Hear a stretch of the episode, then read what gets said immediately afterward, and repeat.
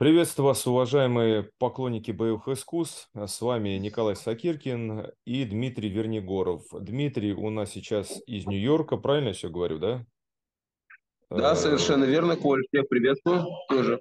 Э, Дмитрий у нас тренер по профессиональному боксу, и он работает э, с такими боксерами, как... Назови ты, пожалуйста, их фамилии, чтобы я где-то не накосячил. Ну вот, э, да, в данный момент у меня Бахтияр Юбов. Он чемпион IBO США. Ну, сейчас он вынужден был на некоторое время уйти из спорта, сейчас активно возвращаемся. Э, работал с Эдуардом Троиновским, мы с ним выиграли бой IBO чемпионский в Москве дрались. Ну, еще масса всяких ребят, с которыми я, ну, как бы, которые обращались ко мне. Это и Деревянченко, и много ребят обращаются профессионалов. А как вообще перебрался вот в Америку? Как там нашу школу бокса? Ну, все-таки ты выходец же из советской школы бокса, да, изначально.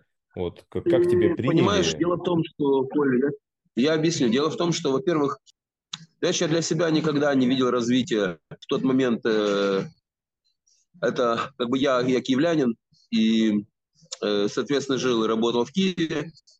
И для себя я не имею значения, была бы это Москва, Санкт-Петербург, или, там, Екатеринбург или Минск, я не это.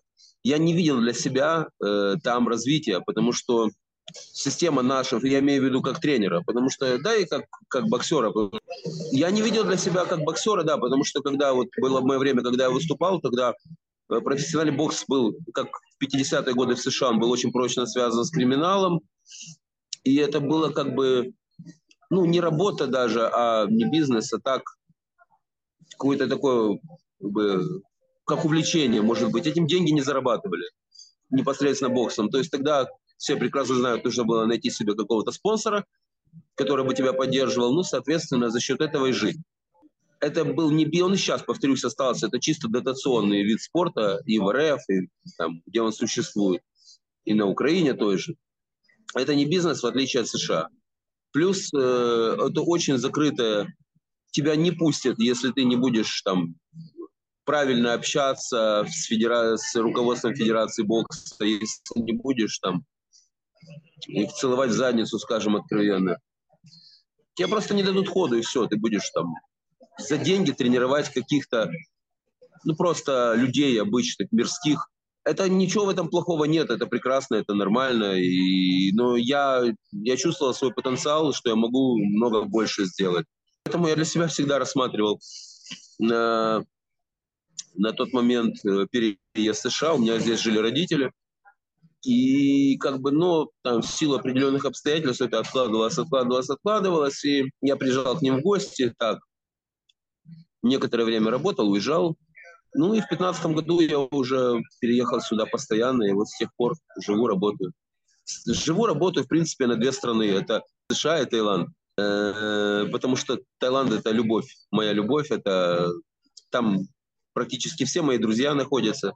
Туда приезжают ко мне спортсмены, там прекрасные условия для тренировок. А Америка – это, в частности, Нью-Йорк. Здесь э, можно зарабатывать деньги. Вот как так. вообще как вот э, со своей, ну да, там, советской все-таки школа бокса, да, насколько было тяжело привыкать вот к профессиональному боксу? Я скажу так, что вот мое личное мнение, что 90% людей, которые очень хорошо выступали по любителям, скажем так, по олимпийскому боксу, они не смогут боксировать в профи.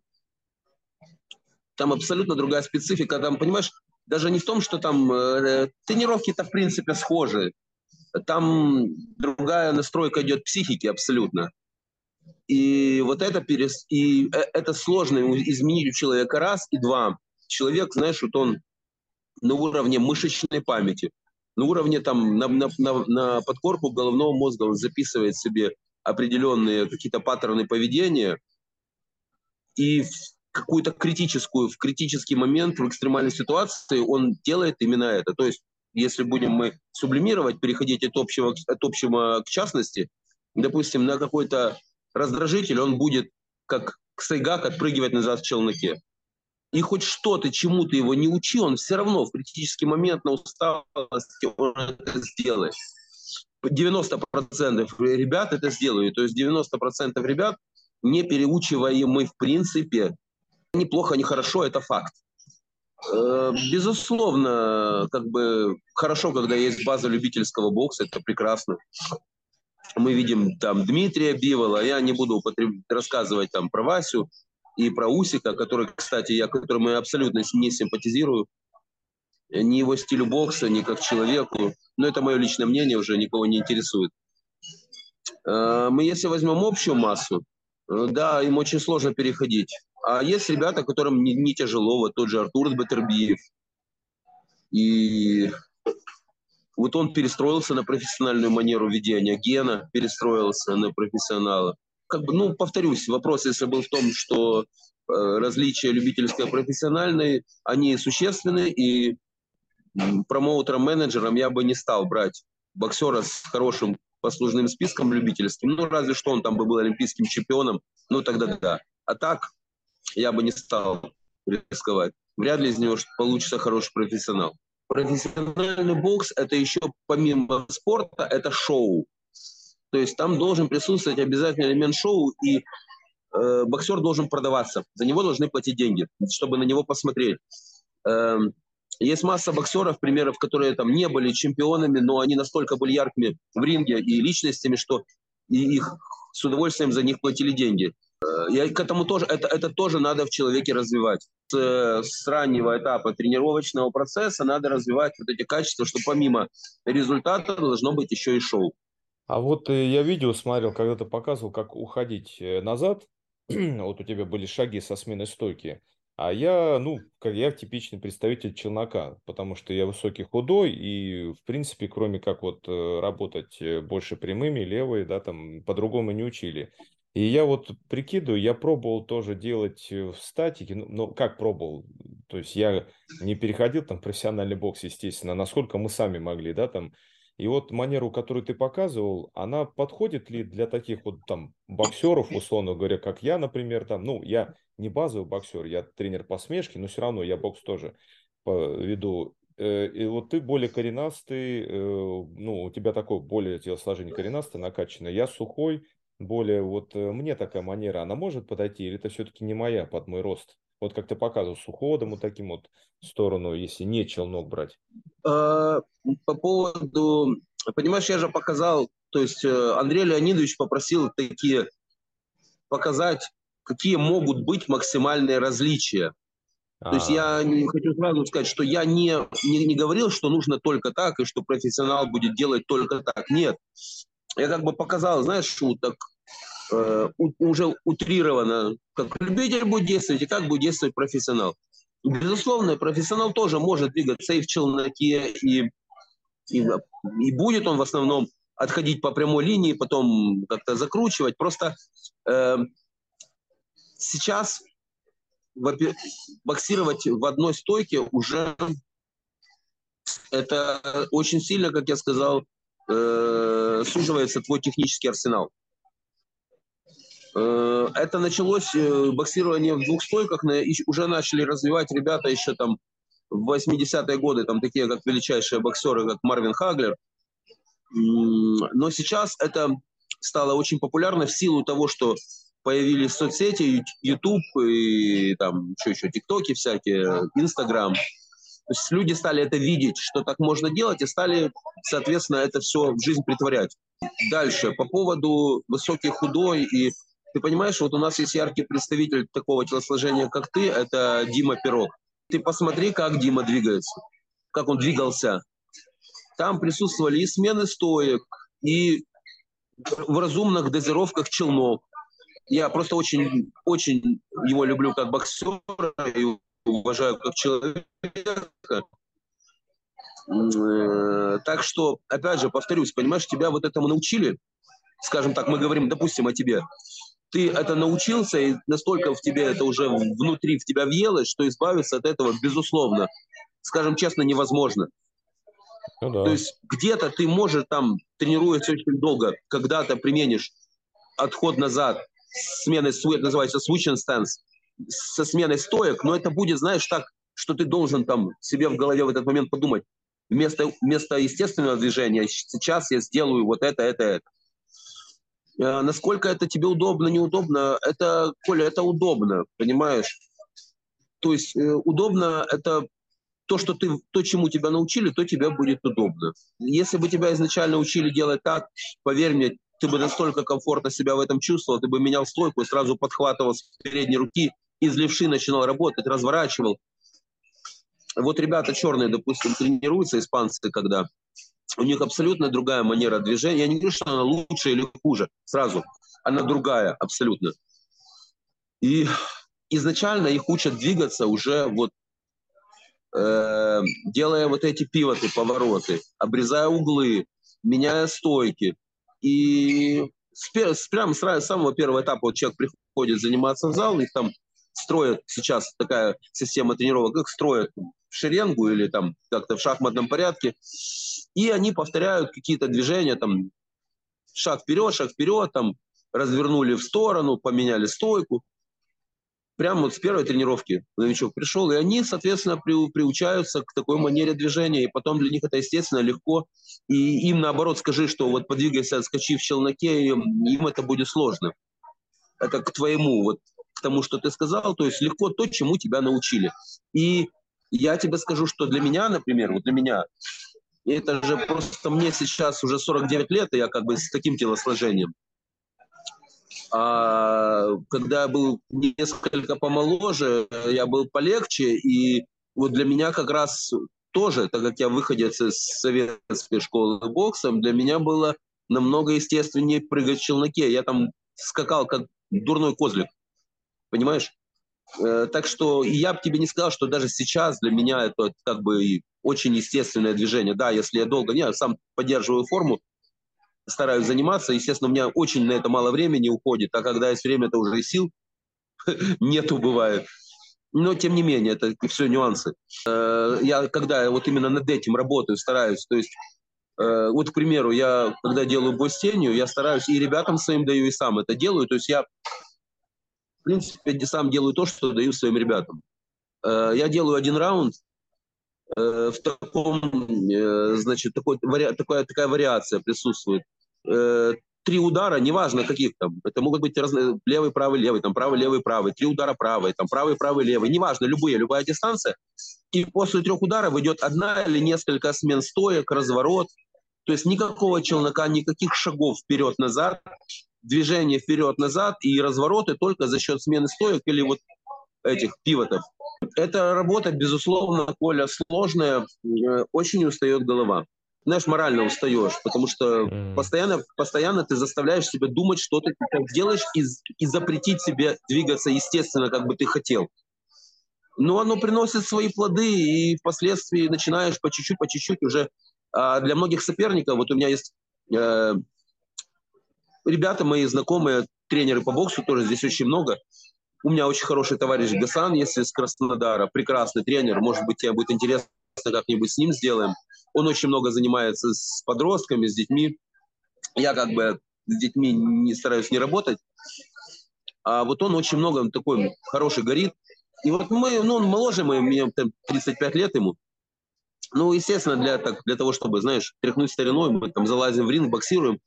И вот первое время, когда я, он, мы стали, стали с ним только заниматься, ему было довольно сложно с, этим, с этой манерой движения. Мне просто даже, знаешь, было интересно. Но когда меняешь вперед стоечку, сближаешь резко, начинаешь с другой, потом назад, назад, закручиваешь. А он в челноке вот классически боксирует вперед-назад хорошо очень.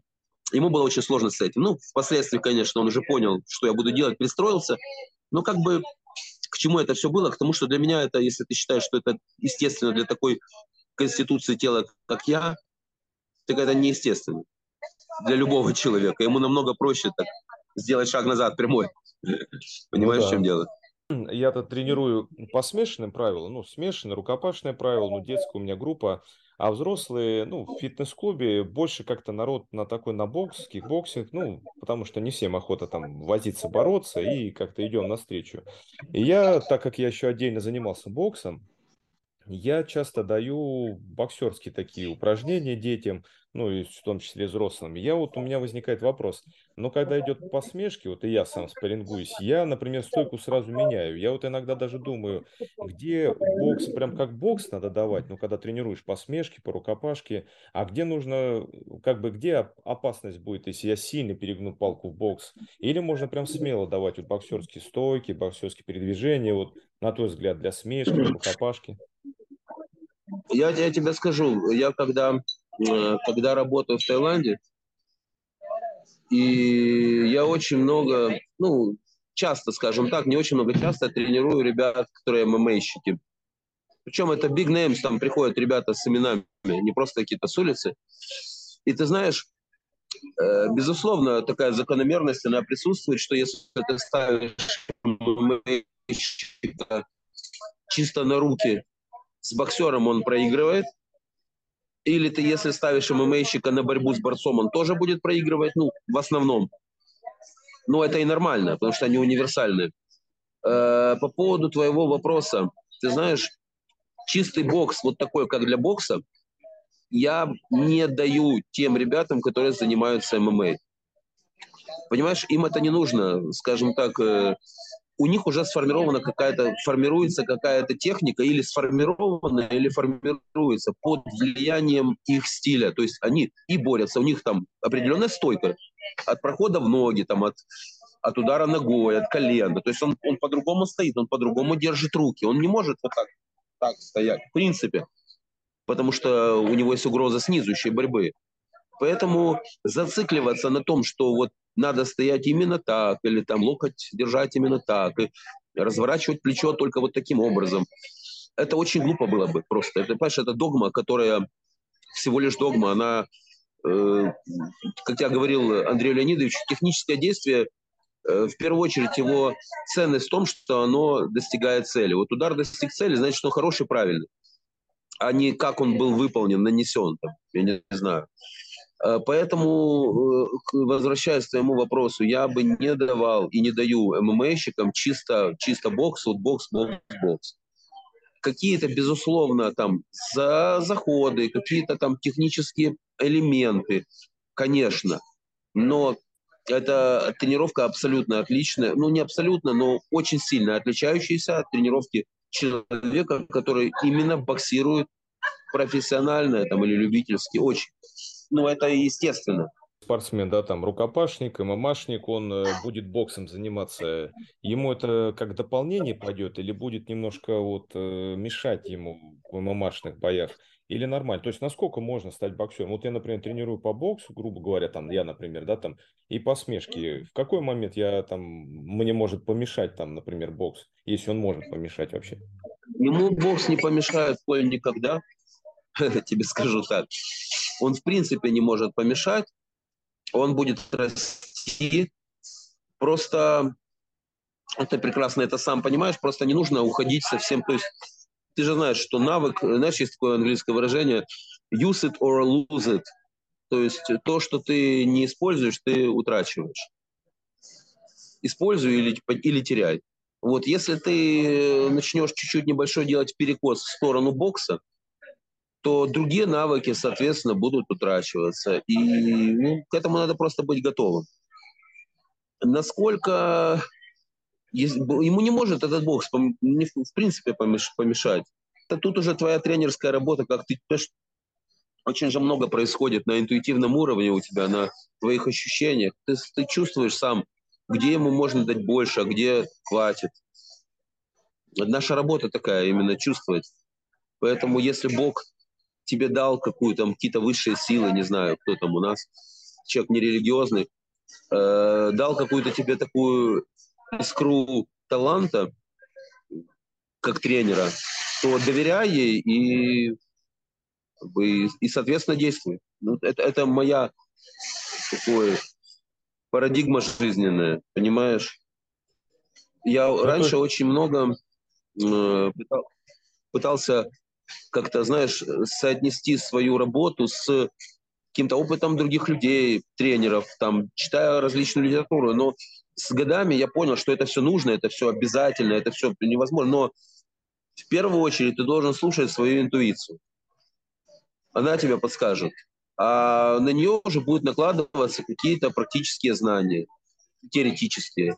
Ну, то есть, в принципе, если, грубо говоря, э, спортсмен занимается ММА и еще боксом занимается, то, в принципе, никуда там его ММАшная практика, грубо говоря, не уйдет в крен боксу. Он просто повысит уровень э, своих рук, скажем так, и, и все, да, там, грубо говоря. Если он остается также ММАшником, просто дополнительно, там, ну, боксом, там, или наоборот, там, вольной борьбой, условно говоря, то есть он как бы хуже не сделает, если он остается ММАшником, то есть тренирует и там, и там, грубо говоря, да?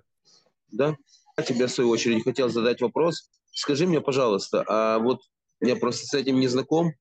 Каков интерес в России непосредственно у, у людей, и касается и подростков, и детей, и старший возраст, вот к таким единоборствам, в частности, к боксу, к ММА, борьбе? Вот он высокий или не особенно это интересно? Это модно или нет, в принципе, скажем так?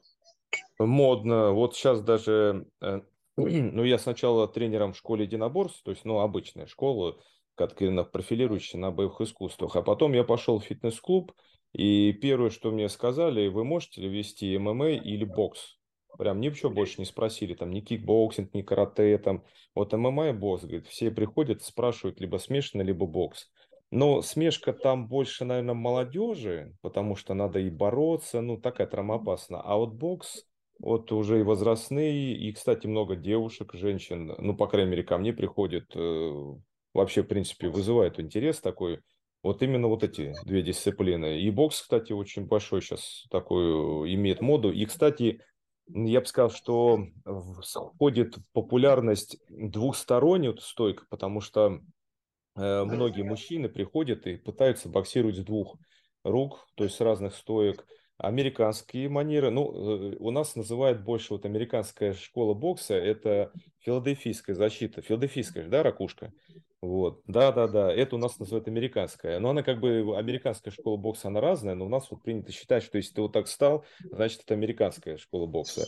Вот сейчас это очень популярно, прям американская школа, школа бокса, и стало популярным, ну, по крайней мере, пробовать, насколько могут, э, вот как ты показывал, вот эти вот передвижения, не отскок, челнок. Я, например, э, часто делаю челночные упражнения – учу. И многие прям вообще вот ну, не, не могут и не хотят челнок делать. Э, некоторые даже физически. Вот мне, насколько кажется, это легко, ну что, что может быть проще прыгать в челноке, там, например, а люди вот не могут, например, это делать. И, и, по, и многие вот сейчас вот стало это модно. Я сначала поначалу как-то, ну, по, по привычке старой школы, э, ну, условно говоря, ругался. Не то, что ругался, а говорил, э, не меняй стойку, ты не так не научишься боксировать, научись сначала в одной. А потом я как-то начал тоже смотреть, слушать, ну, так вот присматриваться, думаю, погоди, да почему бы и нет? Я смотрю, что это становится популярно, становится, многие боксеры начинают этому учить. Думаю, и, тем более, если получается, я вижу, там, приходит же мужчина уже с опытом, я вижу, у него это получается. Думаю, ну а зачем я его тогда заставляю стоять там в своей стойке, если и прыгать на челноке, если он может э, по-другому, у него, у него своя какая-то манера уже выработалась. И я стал, э, ну, от этого отказываться. Вот, э, ну, немножко ушел от ответа. Ну, в общем, да, сейчас очень популярно. Вот именно вот эти вот направления популярны стали. Ну как, сохраняется старый тоже карате, в принципе, есть у нас тут. Сейчас вот стал грэпплинг и БЖЖ, бразильское джиу-джитсу еще рост. Но они, знаешь, за счет чего? Смешка и бокс, понятно. Вот, э, ну, смешанные единоборства, они супер популярны. Сейчас бокс, он, он как бы он э, относительно прост, относительно прост, но эффективен, условно говоря. Потому что вот многие приходят, я там даю, например, ноги бить ногами, потому что я э, кикбоксингом еще занимался, и бью ногами хорошо, и тэквондо занимался. Но ноги плоховато идут, особенно если человек уже не занимался им, а пришел в таком же возрасте, и часто травмы. Ну а бокс все-таки он более в этом плане комфортен. А вот БЖЖ и греплинг, вот в частности в России, почему проще Э, меньше бюрократии по сравнению, там, например, дзюдо, самбо и вольной, чтобы там это провести соревнования, там куча таких бумаг. А вот я сам занимался греплингом и БЖЖ тоже. Там бумаг заполнить всего лишь немножко. И федерации БЖЖ нету, и проще бюрократически все это. И людям, говорит, да и нам и не нужна эта федерация, честно говоря, говорит, вот это бразильскую джиу Там были попытки ее создать, Говорит, она не нужна. Вот, говорит, нету, и слава богу, говорит, это Федерация бразильская джиу в России. Так что вот это у нас вот так. Ответил, я думаю, на вопрос, да? Да, я, я понимаю, Коль, что как бы интересно какие-то не, не вода, не дискуссии, а какие-то практические там что-то показать, объяснить. Просто в данный момент нет возможности. Мы как-нибудь, может быть, можем э, со временем еще такая ну, как-то попробовать найти время, чтобы я уже был не в зале и там что-нибудь, какие-то нюансы. Потому что, э, допустим, сейчас вот, вот, ну, к примеру, я смотрел, я смотрю э, российских боксеров, и там есть лидеры в сборной РФ, я имею в виду любительский бокс. Ну и один из этих ребят сейчас очень популярный, это, безусловно, его знаешь, есть такой парень Георгий Кушиташвили, грузин высокий такой. Ну да, да, да. И вот он бьющий, он как бы хороший, насколько он мог бы в профессионалах, я вот сильно сомневаюсь, сделать карьеру хорошую такую, но не факт, он очень хороший. Вот он недавно, я смотрел, э, шорты какие-то в Ютубе, он показывал, ну, как защититься от двойки, прямых ударов. Он это делал при помощи блока передней рукой. Он сначала... А, я э, видел, да сбивал и поднимал. То есть, понимаешь, вот это действие техническое, оно настолько уже давно используется мексиканцами. В основном мексиканцы это любят. Черные меньше делают, но мексиканцы много. Вот всякие там подбивы, подставки такие. И это настолько действительно эффективно, несмотря на то, что кажется, ну, приучили всех стоять, там только здесь, закрываться. Но это настолько эффективно, вот эти подъемы рук, избивы, что как бы их, их, их делают, повторюсь, уже давно, и их вот если внедрять, вот я, допустим, их стараюсь ребятам заставлять их делать, и они очень хорошо работают на самом деле. А потом, возвращаясь к нашим темам, которые мы уже обсудили, вот ты говорил, что ты ребятам э, стал разрешать действовать так, как они хотят. Ты знаешь, я когда молодой был, ну, боксировал еще, Эм, на начальном уровне, мне говорил тренер мой так, он говорил, ты будешь опускать руки тогда, когда станешь мастером спорта. И когда станешь мастером спорта, я тебе разрешу опускать руки. Пока что вот таким образом. Э, я понимаю, почему он так мне говорил, потому что он переживал там, в первую очередь за мое здоровье, но знаешь, в этой концепции тоже человека нельзя вот ограничивать, ты правильно говоришь, если у него пошло движение с опущенными руками, вот и в, то же, того же Попенченко, если бы, я думаю, его ломали тренера и заставляли только так боксировать, он бы не стал тем, кем он стал. Э, и вот я, я сам прошел через то, что вот заставляли именно так, именно туда, именно там. Один человек заставлял стоять, я вот рассказывал, э, не, не помню, записал или нет, Андрей Леонидович, что вот я начинал, меня заставляли стоять в такой стойке, Потом перешел к другому тренеру, заставляли ставить мне плечо на одном уровне со вторым. Третий заставлял наносить удары прямые только кулаком в таком положении. И все, вот это было неправильно и всячески каралось. Поэтому вот это, э, знаешь, я когда там начинал только тренировать, я на стене над своей кроватью повесил такой большой лист формата А, А2, по-моему, большой. И на нем написал что такими большими буквами себе не смотреть замыленным взглядом. Я объясню, что я имел в виду.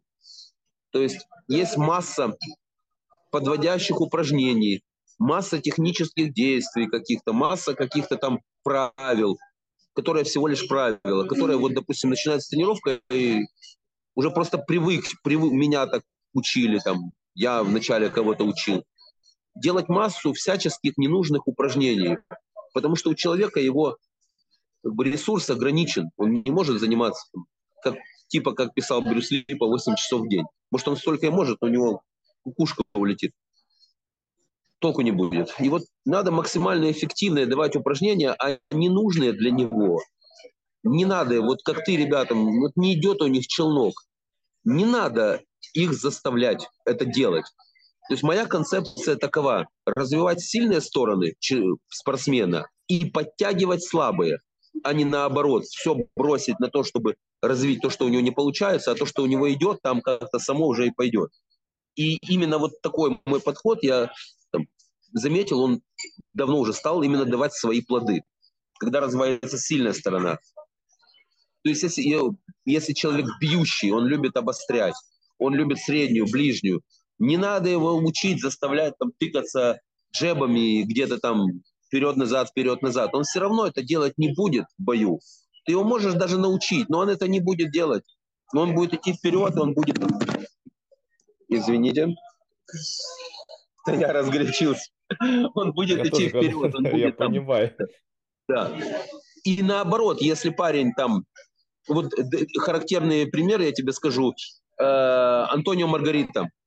Антонио, он, по-моему, Маргарита. Мексиканец. Он или Диего Коралес спокойный. Они высокие, узкоплечие, худые, вот казалось бы, да, дальние, прямые. А человек, вот он другой, вот он, у него психотип другой. И он лезет на среднюю, на ближнюю, и там дерется хорошо. И если у него это идет, ну и прекрасно, надо в это в нем развивать, а не заставлять его так, все, это все не подходит, ты отходишь на дальнюю и бьешь передней прямой только с шагом передней ногой, и все. И не лезешь на ближнюю. Понимаешь, о чем речь идет? Это я уже от себя как бы продолжил.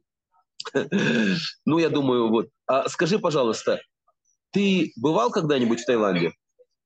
Не, к сожалению, я вот у меня знакомые ездили, я очень наслышан и хотел бы, и, вот. и пока не, не, не получается никак. Ты знаешь, я разговаривал когда с Андреем Леонидовичем, у нас выйдет, наверное, еще, он записывал, он задавал вопрос непосредственно про Таиланд, потому что людей интересует. Я его пригласил, сказал, приезжайте, у меня масса знакомых там ребят, спортсменов и просто друзей, которые работают там в различных таких органах власти, где могут работать иностранцы. И ему было бы очень интересно, вот я приглашаю и тебя, если будет такая возможность, просто даже бери, э, собирай какую-то... Очень многие сейчас так стали делать, приезжают, вот это... Э, как ее зовут? Женщина-тренер из Москвы. Анна Андреева. Света, Света как-то Андреева, да, Света. Андреева, да. Вот, да. да. Вот она, Света, она постоянно собирает э, этих самых там, ну, ребят, которые... И она приезжает туда с лагерем. И потом из Питера парень, по-моему, швец его фамилия, тренер тоже из Федерации бокса Санкт-Петербурга, он тоже привозил. Хочешь, приезжай, привози там всем, чем можем, поможем, жилье, транспорт. Ты рассмотри вот, такой вариант, тебе будет интересно. С удовольствием. Тем более дисциплин, даже так посмотреть в Таиланде. Э, там помимо всего прочего уж сильно развит, ну, понятное дело, что майта, и еще я слышал, что там и бразильское джиу-джитсу хорошо развито, кстати. Ну, понимаешь, муайтай, он как бы, э, это такое, он больше овеян мифами легендами, ну, благодаря да. Голливуду в основном. Э, дело в том, что это система преподавания, это, знаешь, как вот как нам описывают все боевые искусства, которые это цаксейну там, или между людьми нет какой-то системы, это все на словах показывается и объясняется, и каждый, знаешь, так сказать, как он хочет, так и делает. И тренеры это не какие-то там профессионалы, это просто ребята обычные из деревни, которые вот он там закончил тренировку, сидит, пьет пиво с другими этими самыми, и он живет обычной жизнью. Никакой там но есть, конечно, там элементы, которые, безусловно, это локти и лоу-кики, колени, которые можно было бы у них подтянуть. Вот для, чем, для чего туда приезжают спортсмены? Э, это три пункта. Первое, это, конечно, условия для тренировок, погода, еда, э, даже моральный настрой, потому что солнце, хочется жить. Второе, это количество спарринг-партнеров опытных собирается со всего мира, ребята. Очень хорошие, и есть возможность как бы, повысить свои скиллы. И третье – это то, что у тайцев можно подтянуть что-то, что вот а, чуть-чуть отстает. Ну вот, повторюсь, в частности, это клинч, может быть, локти, колени, где-то лоу-кики, скажем так. Вот, то есть, если у человека есть уже хорошая база, кика, допустим, тайского бокса или бокса, уже непосредственно, допустим, из э, постсоветского пространства, или голландцы приезжают какие-то. Вот он приезжает уже, и он на вот это свое накладывает мастерство, какие-то фишечки, соответственно, он прогрессирует. Но если мы будем брать человека, который вообще с нуля начинает тренироваться с тайцами, ничего не будет. То есть лучше начинать с обычной школы нашей западной, ну, кикбоксинга, условно говоря. Совершенно верно, конечно, потому что у них как таковой до сих пор, если даже здесь стали делать уже э, школу бокса стали делать, мексиканцы, испанцы, уже больше внедрять ее стали, она отличается от советской, назовем ее так, но она тоже рабочая, имеет право, она тоже работает. То тайцы до сих пор в этом это для них темный лес. У них я начинал тренировать в Таиланде еще в 2014 году, давно. И я там на Пукете был вообще единственный тренер по боксу. Были какие-то иностранцы, там пару, но это, знаешь, чисто там лапы какие-то подержать, ни о чем. И в разных залах мы работали, там секции были в разных залах, и прайваты были в разных залах. И вот постоянно эти тайцы, знаешь, садились, смотрели, что мы делаем, а потом пытались как-то, ну, когда они объясняли, шаг вперед, шаг назад. Но это так смешно выглядело. Вот ты знаешь, как примерно обезьяне дали, там, пока она увидела, что можно водить машину, садится, и не понимая как бы, вообще цели этих действий, смысла, она начинает там, знаешь, тыкать что-то, переключать. Ну, примерно, я не хочу обидеть этих людей, они хорошие, добрые, но как бы не понимая сути, ты форму саму не можешь применить. А и тайцы, конечно, очень боялись рук. Они не хотели. У меня были случаи, когда у меня вот друг приехал, там, знаешь, устраиваются такие каждую пятницу, субботу, четверг устраиваются ну, бои для туристов, для спортсменов. Кто хочет, тот и дерется, короче. И у меня есть и был мой друг Женя, и он решил выступить. Он любительский спортсмен, он там живет, работает. Ну вот он захотел вдруг, он боксировал в секции, у меня, я захотел выступить. И записался на этот бой, и, соответственно, попросил меня быть секундантом. Мы туда приехали. Большая раздевалка перед боем, ребята разминаются, и мы смотрим, он должен боксировать был мой тай с э, тренером из клуба «Тайгер». Тренер, э, «Тайгер» — это очень большой, самый популярный, самый популярный зал, не побоюсь этого слова, в Таиланде, самый большой как бы там считают, что очень самые крутые тренеры, хотя они везде одинаковые. И я посмотрел на этого парня, и там у него какой-то там рекорд, вот 300 каких-то боев. Он такой весь в татуировках, в сакьянтах. Тут у него такой ирокез. Он такой ходит, знаешь, ну весь такой, знаешь, я не знаю, крылья там вот такие за ним. И разминаются они там мазями смазывают. Все. Этот товарищ мой Женя, он в виде разминки стал делать бой с тенью. И этот посмотрел на него, как он там стоит, он что-то делает, и он снялся с боя, Коль. Он взял и уехал. Потому Ничего что и я его понимаю. я его понимаю, понимаешь, что он работает тренером, он как бы, у него есть, знаешь, там свой имидж какой-то. А тут выйдет какой-то турист, не иностранец, и начистит ему морду просто. Ну, ну зачем это? Ну я его, я его понимаю, он это его, понимаешь, это не то, что он испугался, это его бизнес. Он, кто с ним тогда будет тренироваться, если скажут, да тебя побил какой-то там чувак вышел, знаешь, о чем речь? Э, а еще, я тебе уже все байки расскажу. Э, еще в 14 знаешь, такие вот, вот как бы гротескные ситуации. В 14 году у меня тренировался один э, немец, Маркус. Хороший парень, любитель, крепкий физически, ну, и неплохой любитель, но, но любитель. Молодец, настойчивый.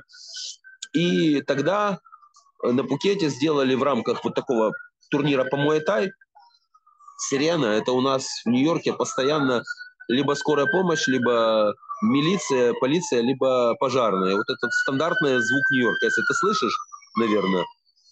Я в кино, когда американские фильмы показывают, это всегда на фоне, это нормально. Раз Америка, значит, должны быть копы. Так вот, и этот э, сделали в рамках турнира по Муэтай, сделали один боксерский поединок. Потому что, в принципе, муай-тай, они не особо зрелищные бои, особенно когда тайцы дерутся. Они наносят один-два удара, цепляются в клинч и начинают там что-то тусоваться. Это, ну, не особо зрелищно. И сделали один бой по боксу. И вот этот мой Маркус, этот, которым я тренирующийся, боксировал с парнем из Ирландии. Парень тоже такой самый обыкновенный. Очень средний был бой, ровненько, никто, не было никакого преимущества, но отдали ирландцу, потому что, я так понял, среди организаторов этого ивента были его там земляки. И каково же было мое удивление, когда, ну, совершенно средний был такой боксер, каково же было мое удивление, когда я узнал, что этот ирландец сейчас является тренером по боксу в этом Тайгере. очень крутом типа клубе, учит там чему-то, ну, я был очень поражен. И у него-то к нему там приезжают какие-то там, ну, он тренирует Яна, он тренирует этого, как его зовут? Крупный парень такой, ММАщик, тоже живет в Таиланде. Как же его зовут? Господи. Наш. А, ладно, вспомню, скажу. Еще пару человек, он их учит. Я посмотрел на это все, думаю, еще был Сережа Бадюк приезжал как раз, и он тоже эту историю знает. Он, мы с ним разговаривали, он говорит, Дима, я не понимаю, как он вообще, этот человек может кого-то тренировать, если сам у него вот такой уровень у самого, чему он может научить. Малыхин, Малыхина он тренирует еще. Ну вот просто, чтобы было понимание, что если вы приезжаете в какой-то зал, который широко разрекламирован и считается там top-level, это не факт, что там будут какие-то такие хорошие профессионалы или какие-то секретные знания до вас донесены. Но в целом, если получается, я к аудитории, к уважаемой обращаюсь, если у вас получится съездить, потренироваться, пожить, просто попутешествовать по Таиланду, я вам очень рекомендую. Это незабываемые впечатления, они останутся с вами навсегда. Единственная присутствует опасность такова, она, что вам после этого захочется постоянно туда ездить. Это просто как уже будет у вас такая потребность. У нас тренер э, с нашего клуба, он э, в Таиланд тоже ездил, и вот он в восторге был. Он там ничего по спортивному нигде не занимался, он чисто вот отдыхал. И он тоже от еды в восторге, от солнца в восторге. Ну, например, среди тайцев же много есть э, чемпионов по кикбоксингу. Ну, там Кайван, когда были бои. Там, да, да, да, я понял. Э, они где-то еще брали вот уроки, ну, там вот, например, там бокса, как ты сказал, либо вот, может быть, у европейцев кикбоксинга они брали, ну, то есть как они готовятся? Ты знаешь, я, я могу тебе сказать, как бы, это мое кредо такое, я скажу тебе то, что я знаю, то, чего не знаю, я говорить не буду. Вот насчет этого я не знаю. Я могу судить, потому что я вижу, и потому как тренируют в Таиланде и по уровню самих тренеров, я тебе могу сказать, что знаешь, там все, как я сказал, как у животных, знаешь, как-то, как вот растет котенок, ему мама показывает, как надо бить лапой, как надо отпрыгивать, как надо там переворачиваться. И вот он в, момент, в процессе игры учится. Вот в Таиланде вот это обучение, вот как бы они передается, это искусство Муайтай, вот таким вот образом. Где ребята эти учились, тот же Буакава и все остальные, я, честно говоря, не знаю. Э, не могу понять. Но, очевидно, что-то было, потому что он... Понимаешь, в последнее время у них подтянулся бокс. Вот я скажу тебе так, в последние буквально несколько лет у них подтянулся относительно того, что было, именно бокс. Раньше это было просто... Ну, ты же помнишь, как он, если ты видел, как он раньше дрался, это были ноги, филигранная работа, безусловно, чувство дистанции, эти пушечные лоу-кики и там пуш-кики и локти где-то. Там сам бокс, он был, э, просто он эти удары съедал, принимал, как-то пытался смягчить, но так, чтобы он руками боксировал. А вот в последнее время он, а, они стали больше боксировать руками все. Но где они, повторюсь, где они это, этому научились с кем они занимались, не могу ничего сказать ну, на эту тему. В принципе, наверное, у них есть какой-то отдельный такой, скорее всего, знаешь, там сильная школа, ну, отдельная какая-то, не для туристов, там, приезжающих. Я просто помню бои Иван сказать, что да, тайцы, они, конечно, были хороши, они жесткие по натуре, но сказать, что они были... Отдельной школы у них нет.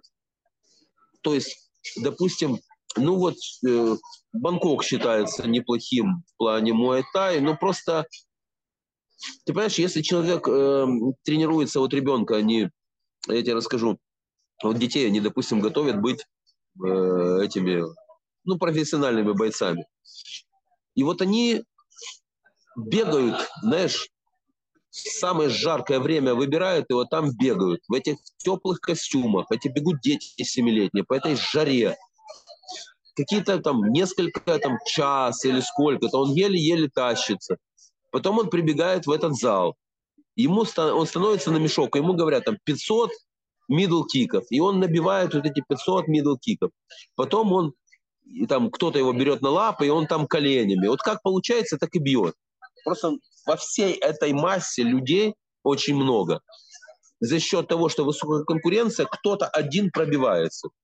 Но система тренинга одинакова везде.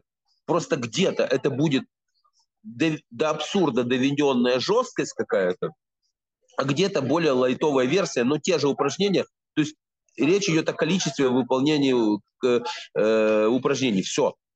Других каких-то там, знаешь, знаний секретных, их нет. В принципе. Я вот что и хотел сказать, когда были бои ЖК Иван, э, ну, тайцы хорошо дрались, но я не могу сказать, что они были непобедимы. Кикбоксеры где-нибудь из Голландии или даже каратисты, кстати, Седокан и Кикушенкай выглядели, у них даже бои прям были с тайцами отдельно, и Энди Хук, знаменитый там каратист с Киокушинкай и кикбоксер, он выносил их, кстати, не, не хуже намного и кикбоксеры из Европы, Америки. Да, тогда был знаменитый бой Ральфа Руфуса, когда его лоу-киками усандалили, но там просто американцы... Да, да, да, я, я, я, я, я знаю этот бой э, очень хорошо, и ну ты же, ты правильно говоришь, там просто, он да. выиграл просто за счет лоу-кика, все, он просто бил лоу-кики, которыми тот был не готов. Вот и все. Э, да, если бы там на его месте был голландец, например, голландец, француз, у которого школа была лоу-киков в кикбоксинге сильно развита, то я потому же бы, ну, как бы не, не ставил бы на тайландца. Да. А вот по поводу, я как раз хотел спросить, школу бокса для более, ладно, с ММА понятно, да, это своя тема, это, ну, по сути, рукопашный бой, да, там, там больше даже про борьбу, да, там. А вот э, кикбоксинг, ну, про тайский бокс мы поговорили, вот кикбоксинг, кикбоксинг, например, Сават, то это прям вот, ну, близкие к боксу родственные, да, вот темы. Вот там с техника бокса что, потому что вот у нас тоже, я ходил на кикбоксинг, тоже все от тренера зависело. Если тренер базовый боксер, то это, скорее всего, будет бокс с элементами ног. так вот у нас было. Если он карате занимался, то, скорее всего, это будет уже карате с элементами бокса. Вот так вот. Но мне повезло, я попал к тренеру по кикбоксингу, правда, недолго занимался. Он был боксер базовый. Говорит, так, мы вот бьем-бьем. Так, кто что знает ногами, тот и бьет, говорит, в конце. Вот, говорит, бьем-бьем-бьем, потом ногой, говорит, кидаем. Вот, было вот так вот примерно. Вот э, какой бокс вот для кикбоксинга? Вот там же тоже, например, в филадельфийской стойке не постоишь, на заднюю ногу там, например, упор ты не сделаешь, потому что ногами же бьют. Вот э, что ты тут скажешь? Смотри, э, по поводу, немножечко пущусь такие воспоминания. Я когда-то, когда был молодой, это э, самый конец 80-х, начало 90-х, э, вошел в популярность, естественно, кикбоксинг. И, ну, я как, как боксер, я туда перешел, тоже мне было интересно научиться это все делать. И тогда в кикбоксинге существовало такое правило, что за раунд нужно нанести 7 ударов ногами. То есть, если ты не нанес 7 ударов ногами, тебя могли дисквалифицировать. А, как ты говоришь правильно, тогда либо каратисты преподавали кикбоксинг, либо боксеры. И у нас преподавал боксер, член сборной СССР по боксу, и вот он перед соревнованиями говорил так, ну там мы боксировали, ну ты забываешь просто про эти ноги в полу. Он говорил, ребята, вот выходите, вот просто сразу 7 ударов, 7 раз ногами бьете, вот просто, а потом можете уже боксировать как хотите. Да, э, да, такая да, смешная история. Была, да. Почему? По поводу бокса, по поводу бокса в кике. Э, понимаешь, если мы возьмем такого кикбоксера, как Кличко, то при его росте он и стоял с опущенной рукой и мог себе это позволить. Естественно, если это какой-то, там, может быть, Бенни Уркидес, он за счет того, что он супер мобильный, подвижный, он может поопускать руки.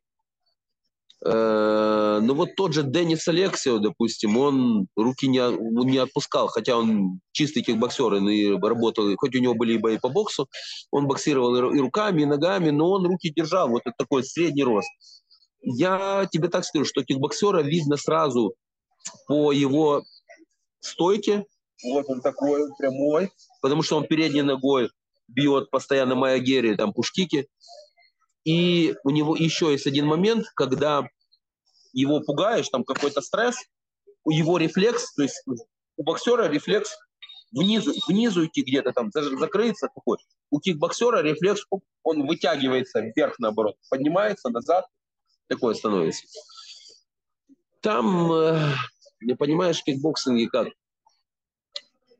Если мы берем, сейчас там же есть разные варианты, там с лоу-киком, без лоу-кика, full contact. Ну, насколько я знаю, К1 опять... уже ближе к тайскому такой. Да, насколько я К1. знаю, да, то как бы там, в принципе, работы на ближней дистанции практически нет. Поэтому вот здесь как раз классическая рулит, в принципе, школа бокса советская, скажем так, потому что, во-первых, низкому парню, хорошо низкому в кикбоксинге делать, в принципе, нечего, потому что там никто не пустит его, ногами затыкают и все. А когда люди примерно одного роста, и да, вот тут начинается вот это вот передняя ручка, там, все, что ты сам знаешь, Коля, э, как бы ничего не надо изобретать пятое колесо. Сейчас кикбоксинг и здесь он такой, тот же, точно. Но сейчас здесь больше э, муайтай преподают. Я тебе скажу, вот у меня товарищ, он э, тренер сборной США детской по муайтаю, узбек сам парень, Зариф. И вот я в одном из залов, где я работаю, там детей, ну, у него, наверное, на тренировке человек 40, может быть, очень много. И там уже чисто идет работа, как бы, вот, там, кикбоксинг с лоу-киком, скажем так, плюс колени.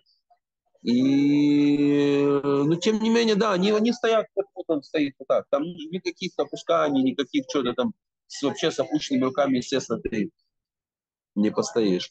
Да, мы заговорили тоже про стойку. Я про технику рук мы говорили, про довороты, вот, э, и когда заставляют. э, Я когда в, в бокс-то я не, не начинал с бокса, я ушел, я вообще, вообще начинал в юности тэквондо, занимался некоторое время, недолго, а потом дзюдо, джиу-джитсу.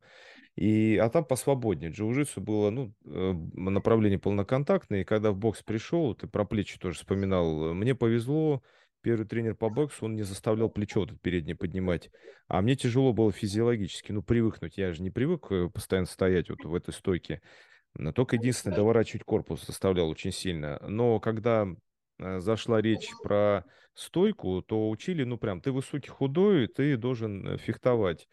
И я попал, помню, уже потом другому тренеру пошел, мне заставил все время плечо поднимать, а я тогда не мог контролировать бой. Вот, если я поднимаю плечо, ты открыт. А Если со своей стойки стою, я контролирую бой. И, и стал, нашлись же, главное, ребята, как я, и еще и выше меня. Вот, честно говоря, растерялся. Я привык боксировать, ну, как бы все это приучали, что я высокий, я держу на расстоянии. А здесь парень оказался длиннее, чем у меня руки. Я не знаю, что делать вообще, в принципе. Ну, я что, привык с ним фехтовать, налетая на удар. И пришлось самому переделывать себя на вот эти вот закидывания рук, подныривать, то, что обычно вообще говорили, ты так не должен делать, ты высокий, худой, вот, и вот он, все будут ниже тебя ростом, э, левое, левое. Я еще и думал, думаю, вообще в боксе это правое учат бить, я не могу понять, все время левое, левое учили бить. Я даже думал, да когда же будут правую это мне ставить руку. И вот я по- перешел еле-еле, кстати, от этого отказался. Я еще один оказался еще выше даже меня. И мне пришлось вот эти вот манеру свою переходить, ну, типа как бы изображать себе коренастого бо- боксера. И мне было, кстати, тяжело с этим вот переучиваться, перестраиваться. Плечо я так и не начал поднимать, и мне как-то и не нужно это было. И когда снова вернулся в смешанные, ну, зачем мне там поднимать-то плечи? Там, наоборот, мне надо, чтобы и тут, и тут руки были, я там мог ухватить, например.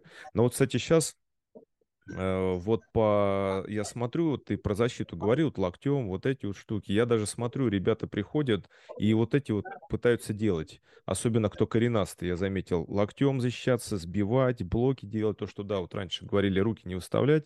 Мне это, знаешь, что, кстати, напоминает? Э, Не, ну, как условно говоря, что-то из восточных стилей. Вот ничего не напоминает. Там же у них популярно было в ушу, в карате выставлять руки иногда. Ну, не, конечно, не блоки делать, Да, да, да, да, нет, это.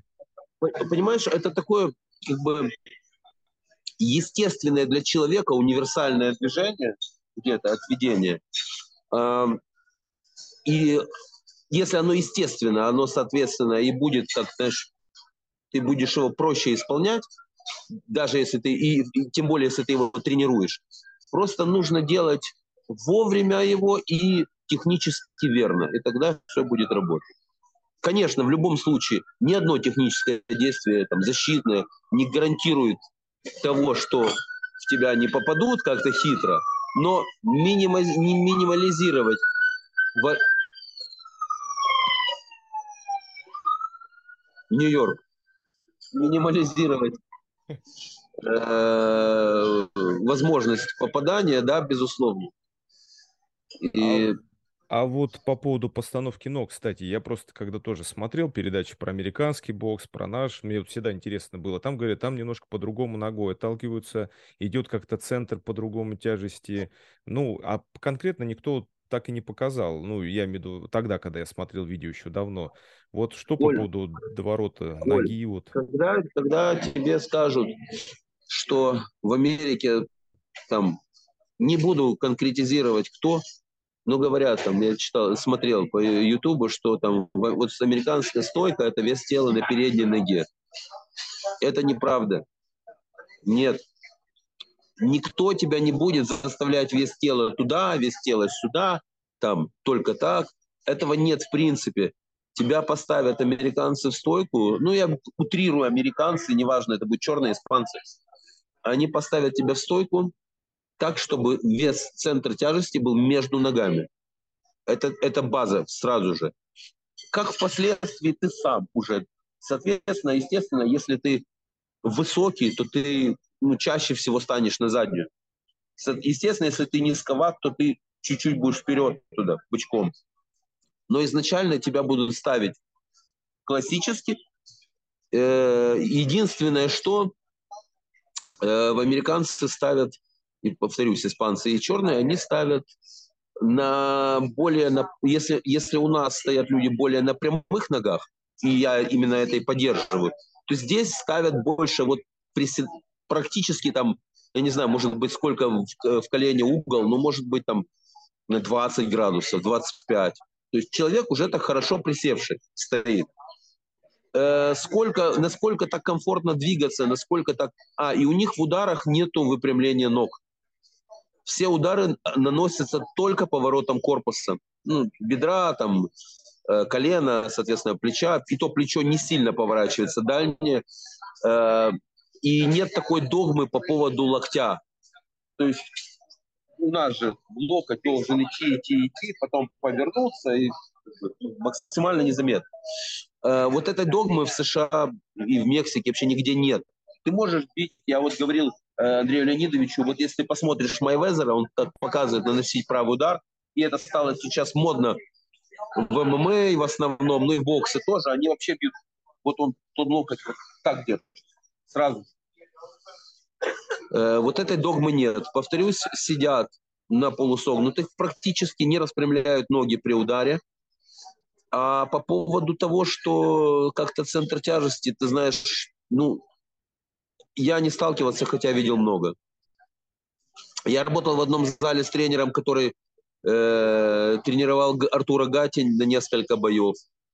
Я видел, как он работает ну, такой же был человек хорошо в возрасте, черный. А, и потом с его сыном, он тоже профессиональный Чика Гузман в одном зале. Я видел, насколько эти тренировки примитивные, Коль, понимаешь? Ну, просто примитивные. Просто очень большой... Вообще в Америке отсутствовала такая вещь, там в Мексике, как отработка в парах. Они не отрабатывали в парах, они работали снаряды, бой с тенью много, раундов много, э, лапы и с соперником только спарринги разной степени жесткости. В основном жестко. Но за счет наоборот, того, что... У нас наоборот же в парах работают, кстати. Да, но сейчас здесь тоже стали работать в парах очень, но это последнее время узнали. Раньше такого не было, отработок именно. Дрались. И за счет того, что набирали большущий опыт именно в этих спаррингах, вот у меня, когда мы ездили, у меня был у боксера бой, у этого Бахтияра Юбова был бой с хорошим профессионалом таким, Карим Мейфуд. Это было в 2018 году. Мы с ним ездили на спарринге, вот тут есть такой район, э, ну, совсем черный здесь, в Нью-Йорке. Флетбуш называется. И мы ездили в чисто такие вот залы, ну, как показывают в кино, где нету душа, где там одна раздевалка на всех, один туалет. Лето, там про кондиционеры забудь. это в подвале. И вообще там помимо этого самого стоит еще такой нагреватель воздуха, чтобы они потели сильно. И висят каких-то пару Почти таких, как в России. висят таких пару, знаешь, вообще убитых снарядных мешков каких-то, ну реально убитых. И ринг такой, знаешь, с провисшими канатами. А ребята тренируются, которые там некоторые сборники США по любителям. И вот за счет того, что очень большой у них опыт, багаж вот этих вот не, не так соревновательный, как спаррингов тренировочных, они так себя и чувствуют спокойно, уверенно, финты какие-то делают. Но обратная сторона медали вот этого всего, что очень много ребят, которые в 25 лет, у них уже 23 года, там, отслоения, сетчатки, они ничего не видят. Попереломанные, все инвалиды. Очень много, да, да, на самом... потому что они дерутся, Коль. Здесь такого, что лайт спарринг, это только если между своими, знаешь, как-то. В основном буду драться. Последний вопрос хотел еще задать. Сейчас вот э, много промоушенов появилось, ну, в том числе карате комбо, где каратисты дерутся в полный контакт, э, там представители таких стилей, которые, в общем-то, до этого особо-то не, не, как сказать, ну, не славились э, хорошими контактными поединками, да, там у них Шотокан, Вадо-рю, ну, так вот делают, бесконтактное карате. И я сейчас смотрю, они ближе уже становятся к ММА, кикбоксингу, у них боковые удары, апперкот они бьют, где-то ныряют уже, смотрю. Ну, в общем, я так понимаю, они перенимают э, боксерскую. Я даже интервью брал одного нашего каратиста, он отдельно ходил в зал бокса, и все они отдельно ходят на бокс, бокс либо кикбоксинг перед тем, как драться по каратешному турниру. Вот, ну, это понятно, что даже были в 90-е, вот видео есть, когда каратисты с боксерами дерутся, и тогда немножко отхватывали они.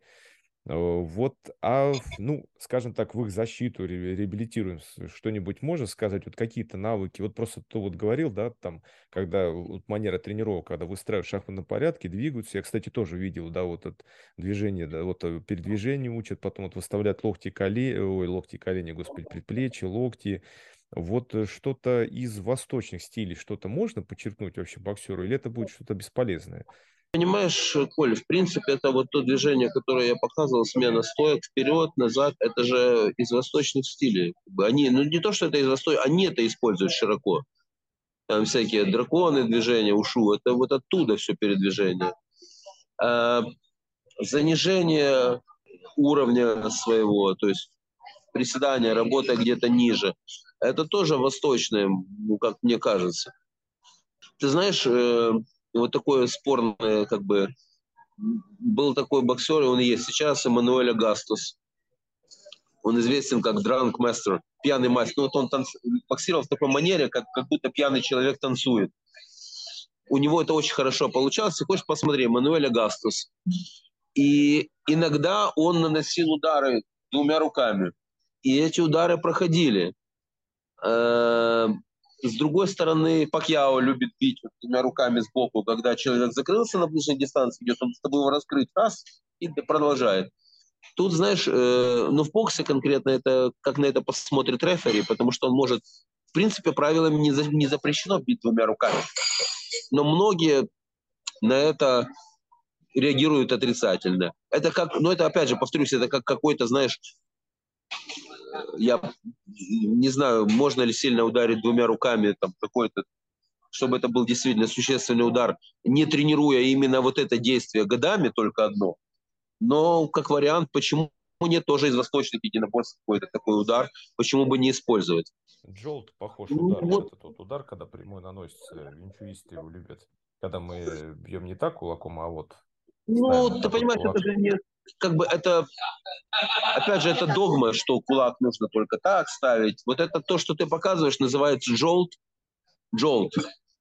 Вот такой удар таким кулаком, чтобы он пролез между перчатками. Вот если ты посмотришь бои Кличко, он очень много использовал и правильно использовал. Он бил джеб.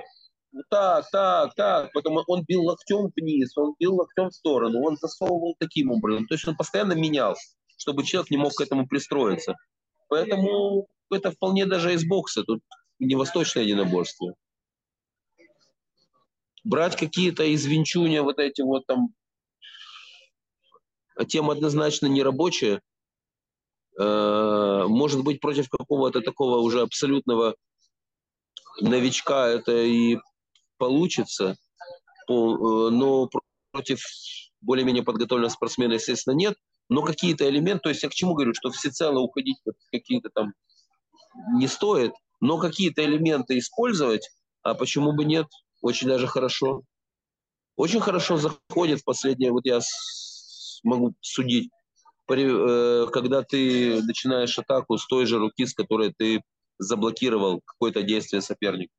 То есть, допустим, ты и с той же руки нанес удар.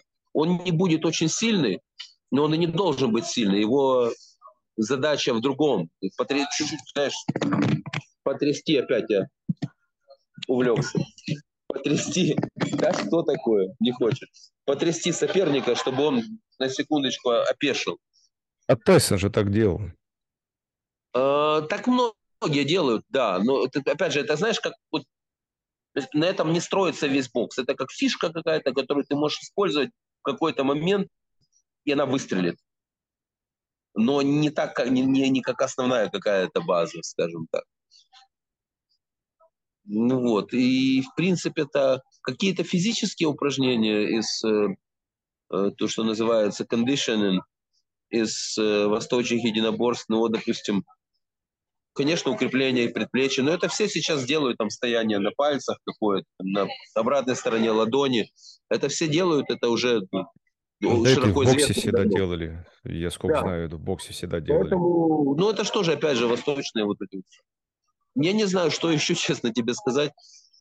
По-моему, сейчас э, с развитием вот, интернета настолько идет обмен между всеми стилями, которые только есть, и настолько люди получили возможность где-то что-то брать для себя совершенно новое, разное, э, что уже как бы нельзя сказать, знаешь, что что-то что только вот из восточного, это только бокса, это только там какое-то, ну, утрировать будем айкидо, а это там уже настолько это собирательная какая-то такая наука.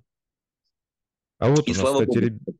Ребята тренируются, и, и я когда занимался тоже греплингом, и в нашем же зале там ММА мы занимались, э, и вот ребята, грубо говоря, он там вчера по тайскому боксу дрался, сегодня он по гриплингу борется. И наши тоже в нашем клубе сегодня только были соревнования у нас по тайскому боксу. У нас вот паренек Э, занял первое место, хотя тренируемся, ну, вообще он кудо базовый, смешка, все стилевые карате мы выступаем, вот, э, и, и нормально себя чувствует комфортно, и сейчас вот даже вот мы отрабатываем борцовские какие вещи, раньше для многих было это что, боялись вольников с их проходами в смешке, ну, они реально, да, делают это, конечно, прям филигранно, а сейчас вот были турниры, ездили на российский турнир, и наши ребята, ну, по правил, не по правилам вольной, конечно, а в рамках, э, есть там раздел с стилем карате, рукопашного боя. Ну, там, короче, как ММА, только ограничено время партера. И они с вольниками забарывали даже их там, и им же про их приемы проводили. То есть, да, вот ты прав абсолютно. Сейчас э, вот такое время универсалов, то есть Раньше вот я помню, когда к нам на секцию приходил, если он еще умел бороться кто-то и, и бить, мы на него смотрели вообще примерно как на полубога, что он там может, он и дзюдо занимался, и, и боксом, ничего себе, он и бороться может, и бить.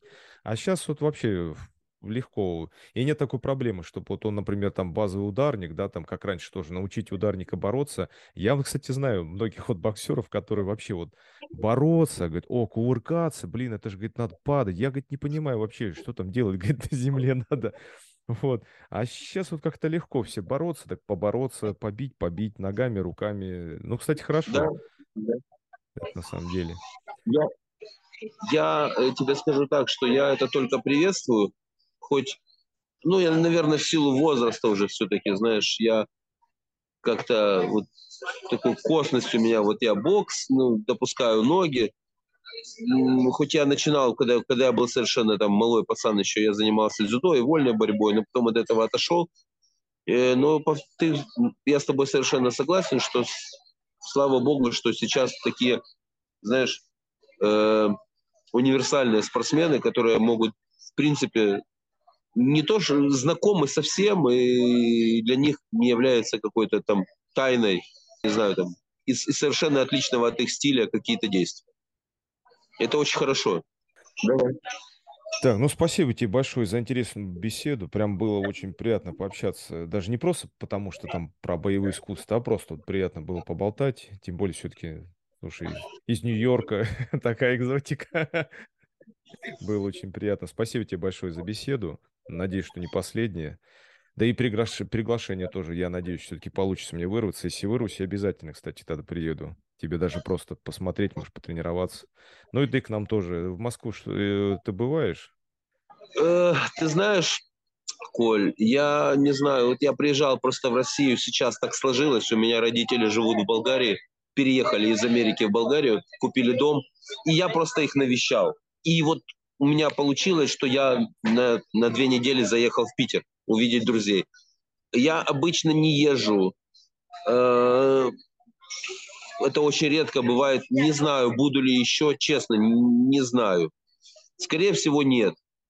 Поэтому, если получится, приезжайте в Таиланд. Ты, я имею в виду, приезжайте, это ты там, бери каких-то своих ребят, э, группу, приезжайте, будет интересно, хорошо, увидимся. Ну или сюда, ко мне в Нью-Йорк, прекрасно позанимаемся. Ну, мало ли, что, может быть, и получится.